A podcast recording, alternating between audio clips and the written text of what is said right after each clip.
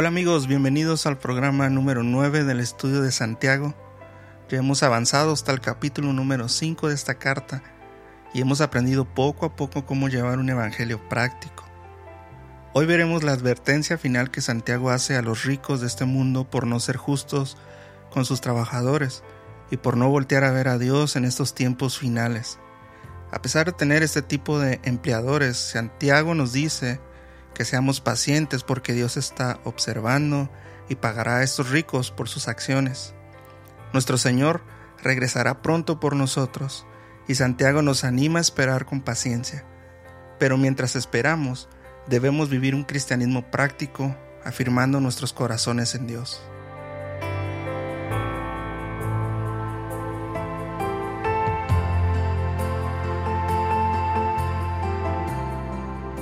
Muy bien, Empecemos con los primeros versos del capítulo 5. Leamos los versos del 1 al 6. Juicio para los ricos de este mundo. Vamos ahora, ricos, llorad y aullar por las miserias que os vendrán. Vuestras riquezas están podridas y vuestras ropas están comidas de polilla. Vuestro oro y plata están enmohecidos, y su moho testificará contra vosotros, y devorará del todo vuestras carnes como fuego. Habéis acumulado tesoros para los días postreros. He aquí, clama el jornal de los obreros que han cosechado vuestras tierras, el cual por engaño no les ha sido pagado por vosotros. Y los clamores de los que habían cegado han entrado en los oídos del Señor de los ejércitos. Habéis vivido en deleite sobre la tierra y sido disolutos habéis engordado vuestros corazones como en día de matanza, habéis condenado y dado muerte al justo, y él no os hace resistencia. Santiago habla duramente contra los ricos que solo piensan en sus riquezas. Estos ricos ven los tiempos finales y aún así no cambian ni se arrepienten. Santiago desaprueba la vida que se dan estos opresores a costa de sus trabajadores. Es interesante notar cómo Santiago hace una analogía entre la sangre de Abel y el salario de los jornaleros. La sangre y el salario claman a Dios por justicia. Muchos trabajadores no recibían su jornal completo y esto es injusto delante de Dios. Aprovecharse de las personas es pecado para Dios. Dios ve estas acciones y las anota para pagar a cada uno conforme a sus acciones. Los ricos que no temen a Dios serán juzgados conforme a lo que tuvieron en vida. No porque sea pecado tener riquezas, sino porque no ayudaron a otros con ella. Las acciones de los ricos en contra de sus trabajadores serán pruebas en su juicio. Mientras los ricos viven como reyes, sus trabajadores apenas tienen para comer con la miseria pagada por su trabajo. Dios está al pendiente de las acciones de los hombres y pagará conforme a ellas. Y nosotros, aunque no seamos ricos, debemos tener cuidado de querer serlo. ¿Por qué? Porque estamos en los últimos días y nuestra preocupación como cristianos es prepararnos para la venida de nuestro Señor.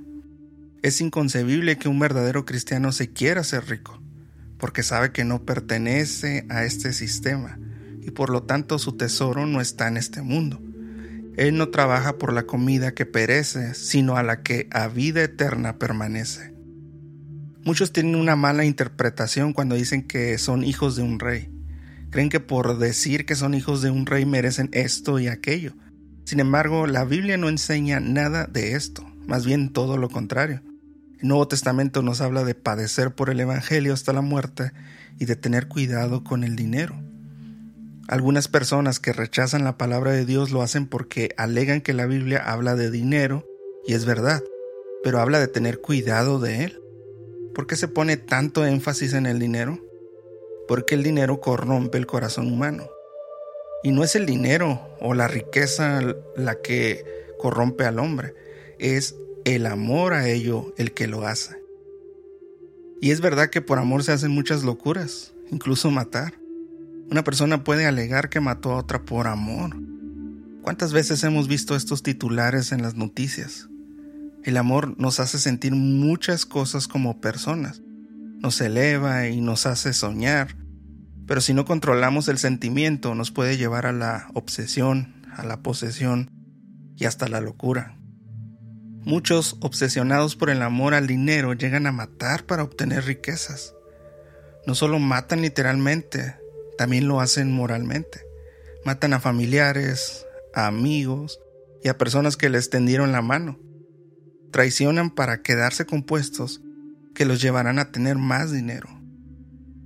Benjamin Franklin dijo, de aquel que opina que el dinero puede hacerlo todo, cabe sospechar con fundamento que será capaz de hacer cualquier cosa por dinero. Las personas que piensan que el dinero lo es todo, harán todo lo necesario para obtenerlo. Por eso Dios nos advierte que cuidemos nuestra relación con el dinero. Santiago dice que muchos ricos condenaron a muerte a sus trabajadores para obtener sus riquezas. Actualmente, en pleno siglo XXI, tristemente sigue pasando lo mismo. Muchos empleadores siguen condenando a muerte a sus trabajadores con el pobre salario que ofrecen. Y lo que es peor, muchos empleadores cristianos hacen esto. Santiago dice, no hagan esto. El salario que ustedes dan a sus empleados clama a Dios por justicia. Cuando los empleadores no dan lo que es justo a sus empleados, los están privando en su desarrollo como personas. El hombre no nació para satisfacer a otros sin ningún beneficio.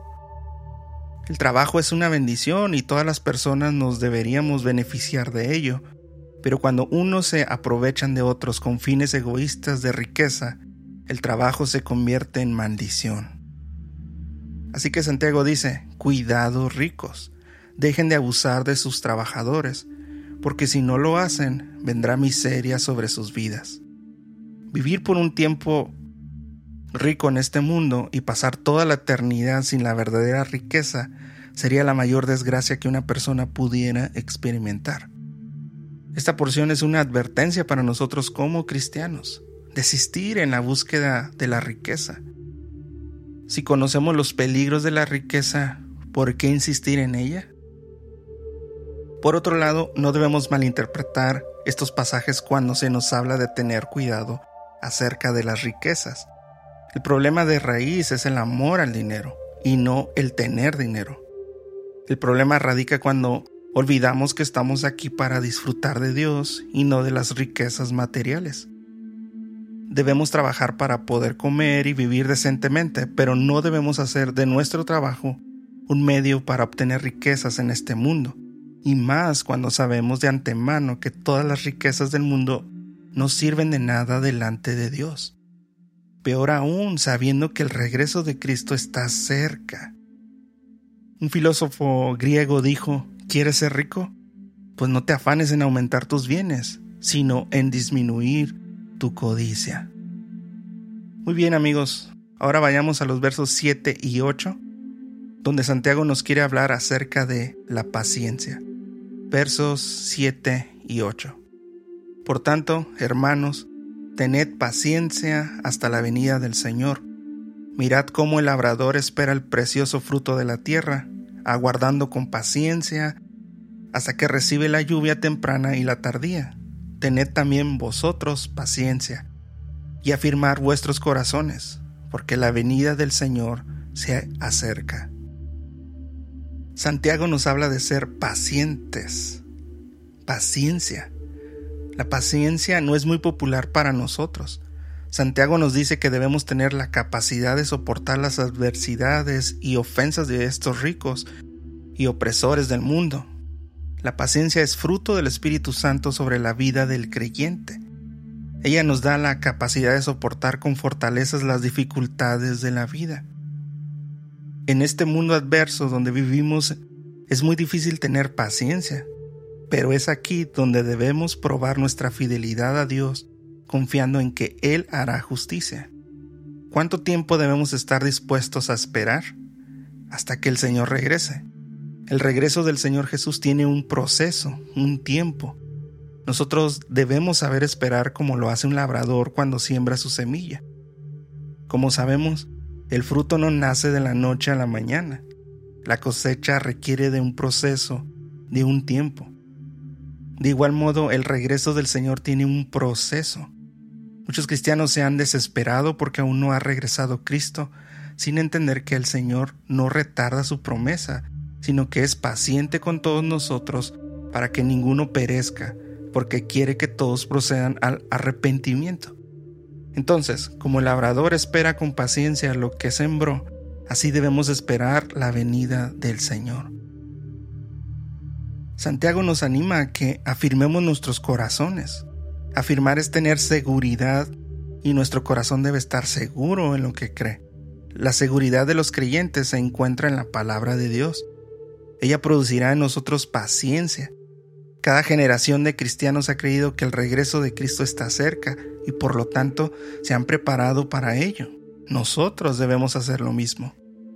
Sin embargo, y como todo, hay personas que solo piensan en el aquí y el ahora, solo piensan en las riquezas y cómo lograr sus propósitos.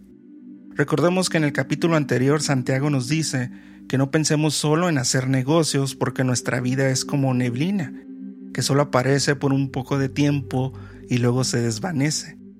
Es una desgracia que el hombre solo haya vivido para hacer riqueza sin haber conocido a Dios. Somos necios y solo vivimos para comer y beber. Dios no nos dio la vida solo para eso. Nos dio vida para convivir con Él. Nos dio vida para que le conociéramos y pudiéramos disfrutar de su amistad. Por otro lado, hay un peligro que se corre cuando se pierde la paciencia en la venida del Señor. El siervo malo puede decir en su corazón, mi Señor tarda en venir. La desesperación le hará perder la fe en la promesa del Señor y empezará a golpear a sus consiervos y, y a comer y a beber con borrachos. Muchos, en vez de estar preparando sus vidas para el regreso del Señor, están comiendo y bebiendo con personas que no creen en Dios. Estos siervos han perdido su fe porque no fueron pacientes. Esta idea del siervo que no se preparó está tomada de Mateos 24, versos 48 al 51, donde cuenta Jesús que vendrá el Señor de aquel siervo cuando éste menos lo espere y lo castigará duramente. Pero, ¿por qué el siervo será castigado? Porque este siervo era un hipócrita. Le llamó Señor mientras el amo estaba en casa, pero cuando el Señor se fue, el siervo no cuidó de la casa y actuó como dueño de ella, golpeando incluso a sus consiervos. ¿Cuántos hipócritas hay en las religiones? ¿Cuántos hipócritas hay en las iglesias? Llaman a Jesús Señor, pero viven como si no le conocieran. Llaman a Jesús Señor, pero no se preparan para su regreso. Llaman a Jesús Señor, pero comen y beben con borrachos. Llaman a Jesús Señor, pero solo piensan en prosperidad y riqueza. Ciertamente el regreso del Señor Jesús tomará por sorpresa a los hipócritas. Lloro y crujir de dientes les espera a todos los siervos hipócritas. Por tanto, hoy es el tiempo para afirmar nuestros corazones en Dios y en su promesa. El Señor regresará y como buenos siervos fieles debemos prepararnos dejando de lado la careta de hipócritas y acercándonos a Dios de verdad. Dejemos de llamarle Señor a Jesús si no estamos dispuestos a obedecer. Es tiempo de humillarnos ante Dios y llorar por nuestro pecado y afligir nuestro corazón por todo lo que hemos ofendido a Dios. Limpiemos nuestras manos y purifiquemos nuestras vidas porque la venida del Señor está cerca. Hoy es el día de salvación Hoy es el día de afirmar nuestros corazones en Dios. Continuamos con los versos finales de este capítulo, donde Santiago nos da recomendaciones finales para vivir una vida cristiana práctica. Estos versos nos ayudarán a entender que la vida cristiana se trata de hacer y no solo decir. Vamos a leer de los versos 9 al 20, practicando nuestro cristianismo.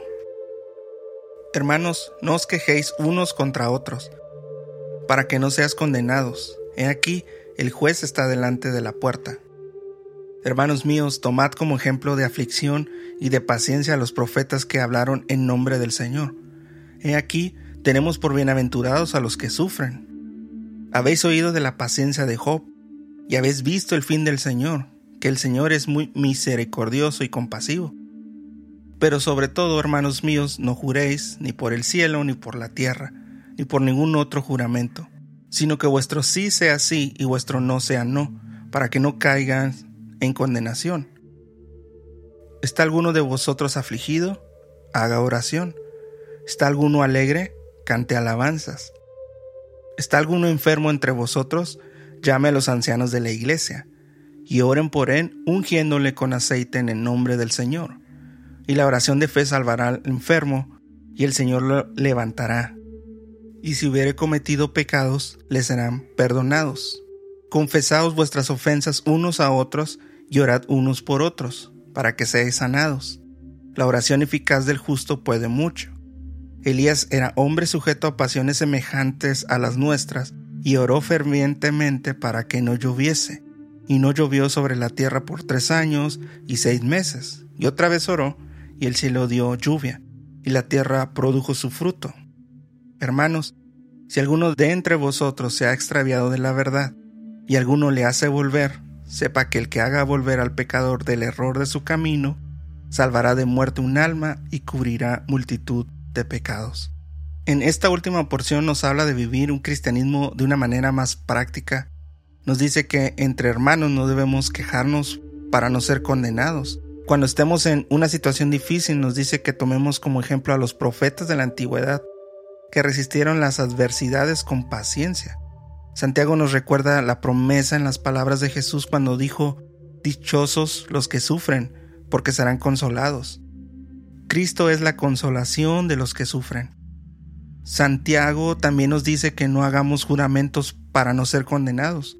Nuestro hablar debe de ser sí o no, y más de esto siempre nos meterá en problemas. Si hay aflicción en tu vida, ora. Orar es hablar con Dios. Dile cómo te sientes y qué te pasa y Él te escuchará. A veces parece que no escucha y nos desanimamos porque no vemos respuesta rápida a nuestra aflicción, pero en el momento justo Dios responde. Y si hay alegría en tu corazón, canta alabanzas a Dios. Si estás enfermo, llama a los hermanos de la iglesia para que oren por ti. Y esto es importante, tú eres el que tienes una necesidad y los hermanos no saben qué es lo que te pasa. Por lo tanto, tú debes de pedir ayuda y como iglesia debemos ayudar, ayudarnos entre hermanos. No solo eso, sino que la oración puede llevar a las personas que confiesen su pecado delante de Dios y sean perdonados.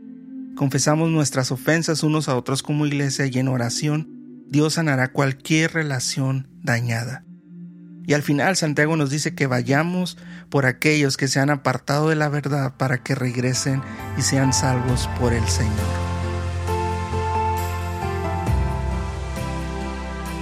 Terminamos esta carta y doy gracias a Dios por ello Espero en Dios que en cada programa Dios haya hablado tu corazón y hayas podido aprender un poco más de la palabra de Dios. Mi intención con estos estudios es que más personas conozcan la palabra de Dios, la cual tiene el poder de transformar vidas. Estudiar la carta de Santiago ha sido un reto para mí y también en contraste ha sido una bendición. Sé que hay muchísimas cosas que pude haber desarrollado mejor, pero mi propósito fue hacerlo más digerible para los que me escucharan. Claro está, sin sacrificar las verdades bíblicas de Dios. Sinceramente, esto lo hice sin ningún otro propósito más que el de enseñar la palabra de Dios. Espero que algo de lo que hayas aprendido en esta serie te haya ayudado a entender mejor este libro, o que Dios te haya hablado en alguna área, o simplemente que hayas disfrutado de las verdades de Dios. Gracias a Dios por todas las personas que se tomaron el tiempo de escuchar toda la serie y que Dios siga afirmando nuestros corazones con la verdad de su palabra. Esa es mi oración, ese es mi deseo, ese es mi anhelo.